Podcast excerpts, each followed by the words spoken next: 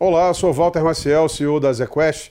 Estou aqui para fazer o último podcast renda variável do ano, é, referente a dezembro de 2019. Estou aqui com o nosso sócio Ellen Wang, responsável pela gestão dos fundos Small Mid Caps e Top Long Bias, e Rodrigo Melo, sócio responsável pela gestão dos fundos Long Short, Equity Hedge e Total Return.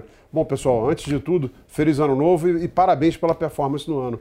Uh, feliz ano novo, Walter. Muito obrigado. É, isso daí foi fruto de um trabalho de equipe e de um processo de investimento robusto que já tem se provado ao longo do tempo. Né?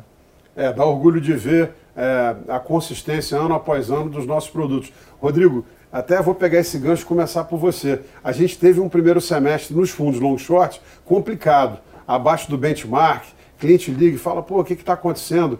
É, e acabou que no final do ano nós demos um sprint de novo e fechamos muito bem, com chave de ouro com um retorno muito acima uh, do benchmark, uh, tanto para o Equity Hedge quanto para o Total Return, e ainda mais se a gente olha o retorno acumulado. Uh, quais foram as principais teses do ano que nos levaram a capturar né, esse retorno tão bacana, tanto do ponto de vista da carteira longa quanto da short? É, realmente, Walter, esse, esse foi um ano muito desafiador para a gente. Acho que nesse primeiro semestre a gente teve acabou apostando um pouco cedo demais até nessa recuperação econômica início de ciclo de melhora. A gente veio com uma carteira apostando mais em cíclicos domésticos e foi um início de ano onde esse, esse, esse crescimento de fato ele demorou para se materializar. Só lá para o terceiro tri que começou a ficar claro, né? É, eu gosto até, acho que foi até um ano para a gente exercitar um pouco a paciência e estar tá esperando a maturação das nossas teses de investimento. E acho que a gente conseguiu bem ao longo do ano é, manter a consistência no processo de investimento, como o Hélio mencionou, e estar tá coletando realmente é, esse cenário de melhora de cenário econômico, onde a gente consegue ver para frente essa revisão que está acontecendo, principalmente do Focus, em relação a, ao crescimento de 2020. É, nós já estamos projetando 2,8 né, para o ano que vem, que é um crescimento robusto. Muda um pouco as teses de investimento ou permanecem as mesmas, olhando para 2020? Não, olhando para 2020, eu acho que as teses de investimento, pelo menos desse segundo semestre que a gente veio de 2019, continuam as mesmas. A gente ainda segue com uma carteira muito mais posicionada na parte dos cíclicos domésticos, mais carregado principalmente na parte de varejo, um pouco de home builders, construção civil. É, e olhando para esse ano para frente, o que eu acho que é muito interessante é a gente tentar, que a gente vem exercendo bastante aqui na, na Azequest, é a adição de alguns seguros em alguns mandatos. Então, se a gente for olhar os últimos dois anos, especificamente, a Bolsa subiu quase 50%. Então, quando a gente olha para frente, eu continuo, a gente continua com a cabeça muito otimista para o cenário para frente, mas eu acho que a gente pode ter um pouquinho mais de volatilidade. É, eu queria chamar a atenção né, do nosso investidor é, para o fato que os nossos fundos long short, ao longo dos últimos 10 anos, tem uma correlação quase zero com a Bolsa. Então, é um produto que você pode ter junto com, seu, uh, uh, com os fundos de renda variável, uh, com os fundos de ações, porque a correlação é nenhuma, apesar de ser valor relativo de renda variável. Então, você consegue aí estar tá adicionando alfa à sua carteira sem estar tá dobrando o risco. Uh, William, eu, primeiro, antes de tudo, sei que é um trabalho de equipe, é, e de novo falamos do processo de investimento, mas quero dar parabéns. Né? O Azequest Small Mid Caps é, foi eleito pela, é, pela UOL é, o fundo da década. É, olhando para os fundos de renda variável da indústria, foi disparado o fundo de melhor rentabilidade. O segundo colocado quase que rendeu metade é, dos small mid caps. Aqui você atribui uma performance tão robusta ao longo do tempo. Obrigado, Walter. Acho que isso, é, isso traz muito orgulho para todos nós, porque é fruto de muito trabalho duro ao longo de todo esse tempo. E como eu disse, é fruto de, de, de um processo de investimento muito robusto, que já se provou ao longo do tempo. A gente conseguiu se beneficiar muito bem, tanto dos calls top-down quanto dos calls bottom-up quando a economia cresceu, nós conseguimos se posicionar através de empresas de consumo e varejo, como Grendene, em empresas de educação, como a Croton, e também concessão, concessão rodoviária, como a Arteris ou HL. Mas quando o cenário mudou, dada a exaustão do modelo econômico anterior de, de estímulo fiscal, nós também conseguimos proteger muito bem a carteira através de calls bottom-up, como por exemplo a Embraer, né? nós inclusive chegamos aí na feira de aviação lá em Paris para ver no local o que está acontecendo com a indústria, com o lançamento da, da segunda geração dos aviões. É, a BB Seguridade também foi um, foi uma empresa Foram muito alguns importante. dos grandes calls que nós fizemos. Isso, é, é porque é, ela conseguiu aumentar bastante a penetração em seguros na base do Banco do Brasil, e isso enquanto a economia estava estagnada, estava patinando. E outro, outro call também que deu muito certo foi a Bioeducação, que é uma empresa de, de educação básica, e diferente da educação superior, o último gasto que os pais vão deixar de pagar é a educação dos seus filhos. Claro. Então, quando a gente junta tudo isso, é, a gente conseguiu, conseguiu entregar uma performance muito interessante para o investidor ao longo do tempo. E a gente continua trabalhando muito duro para conseguir entregar os próximos 10 anos. Né? Bom, dá muita satisfação ver é, o resultado do Quest Ações em quase 15 anos uh, colocando mil por cento sobre o Ibovespa, o top long bias uh, com um retorno muito acima do BX e o small mid caps também batendo o índice small, apesar do fundo não ser um fundo small necessariamente, né? É um fundo de ações bastante líquidas. Mas como você está vendo essa categoria small caps? o momento é um momento muito favorável? A gente acha que sim, é um momento muito favorável porque historicamente as ações small caps, quando a bolsa sobe, elas sobem mais e o contrário também é verdade. E isso por quê? Devido a diversos motivos. Primeiro, a liquidez, né? A, você comprar um bilhão de, ações, de reais em ações da Petrobras vai fazer muito pouca diferença, porque a Petrobras negocia mais de um bilhão de reais por dia. Não vai você, mexer muito no preço é, do papel. Vai, é, exato. E uma, e uma PetroRio negocia menos de 100 milhões de reais por dia. Então, você comprar 100, 1 bilhão de reais em PetroRio vai acabar fazendo muita São diferença. São 10 dias de liquidez do papel. Exa é. é, exato.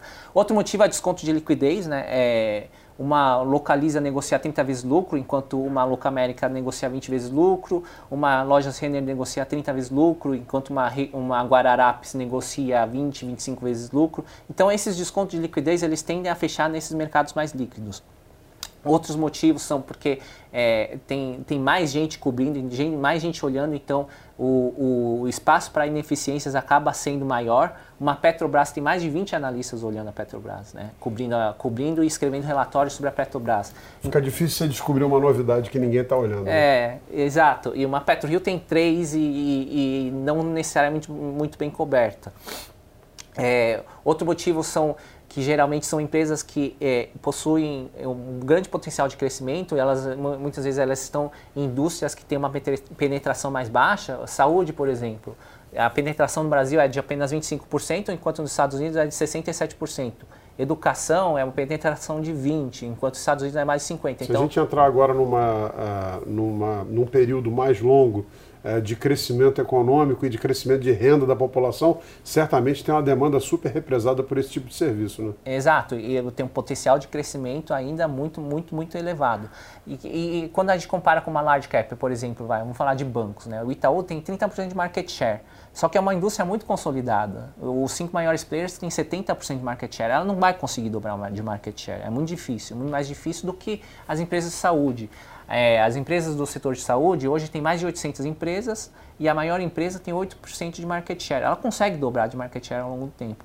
Tem um espaço aí para ser conquistado muito é, maior. Isso, que são, as, que são as empresas, as grandes empresas que compõem o índice.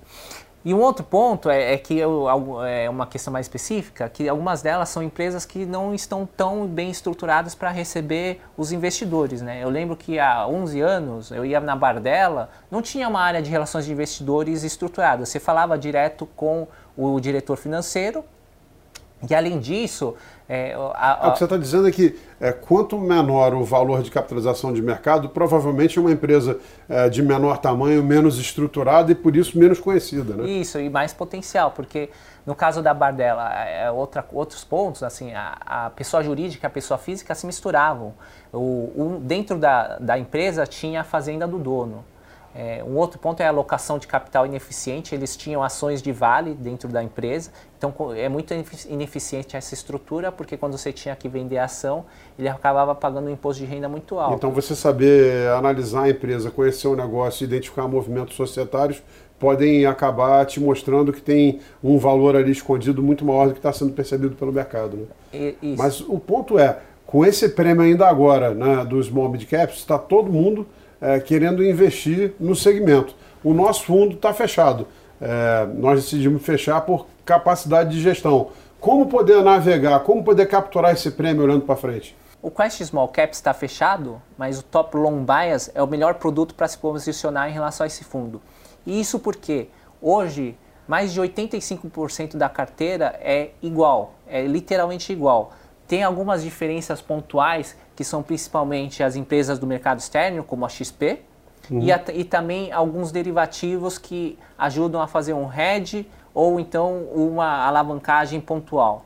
É, a gente faz alguns calls de, de, valor relativo também que geram alfa ao longo do tempo, mas as diferenças elas são muito pequenas. E olhando para frente elas devem se reduzir porque a gente continua achando que small caps vão te performar, principalmente porque a gente está com uma visão muito otimista para o mercado doméstico e também com relação a bancos a gente tem uma visão mais cautelosa, dado que esse banco central ele vai ser muito mais duro com relação à indústria, ele tem uma visão extremamente crítica com relação a concentração da indústria, o nível de spreads e qual que é o, a penalidade que isso acaba gerando na economia como um todo. Então, por esses motivos, a gente continua acreditando que as ações small caps vão performar melhor que as ações líquidas. Bom, lembrando a vocês que é, no Top Long Bias nós conseguimos uh, utilizar essas duas capacidades né, dentro da nossa equipe de gestão de renda variável. Tanto a capacidade de trazer valor relativo através das posições long short, como também é, valor direcional né, nas posições, nos nomes que a gente mais gosta. Que o Hélio está dizendo aqui que tem uma sobreposição hoje de carteira é, parecida, porque é a mesma equipe, nós acreditamos nesses temas. Então o top é a melhor maneira de você é, poder capturar o prêmio aí, olhando para um ano que deve ser um ano maravilhoso para a Bolsa, né, pessoal? O que, que você acha, Belo? 2020 com 2,8% de crescimento econômico, é, o, o resultado das empresas anda para e passo com o PIB? Não, a gente está com uma expectativa muito boa para esse ano de 2020, Walter, principalmente expansão de lucro das empresas. Quando a gente olha no passado, dois, três anos atrás, as empresas acho que fizeram um excelente trabalho da parte de redução de dívida e agora com juros nesse nível, a parte de despesa financeira é relativamente muito, muito baixa.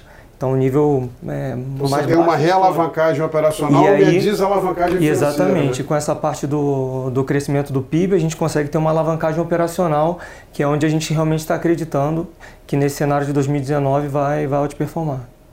É, acho que o, o ponto importante né, é que a gente olhando para 2019, é, tem gente que não colocou tudo em bolsa que gostaria e acha que é, perdeu aí os 35% que o Bovespa valorizou. Mas o lucro das empresas também cresceu bastante, né? É, e deve continuar acelerando pelos fatores que o Melo pontuou. Né? Vai ser a diluição do, de custo fixo com a alavancagem operacional e também a queda do custo de dívida com a queda da Selic. Então, você tem que olhar muito mais o potencial de crescimento de lucro das empresas do que a valorização em si. A gente ainda está no começo do ciclo. E quando a gente olha até em termos de alocação, nível de alocação do investidor local, é, a gente está em níveis agora de 12% alocado. Pra você ter uma ideia, em 2007 isso chegou a bater 22%. Então, assim, ainda tem espaço, acho que para até mesmo investidor local mesmo aumentar, está aumentando posição em, em, bolsa. É o que é interessante, né, até em relação a isso, é que em 2007 nós tínhamos 1,6 trilhões de reais em fundos de renda fixa e em maio de 2019 esse número era 4,4 tri. Então cresceu quase 3 trilhões de reais eh, os fundos de renda fixa. Tem ainda um potencial né, de deslocamento de dinheiro para renda variável muito grande. É isso, gente. Obrigado, Obrigado. e até o mês que vem.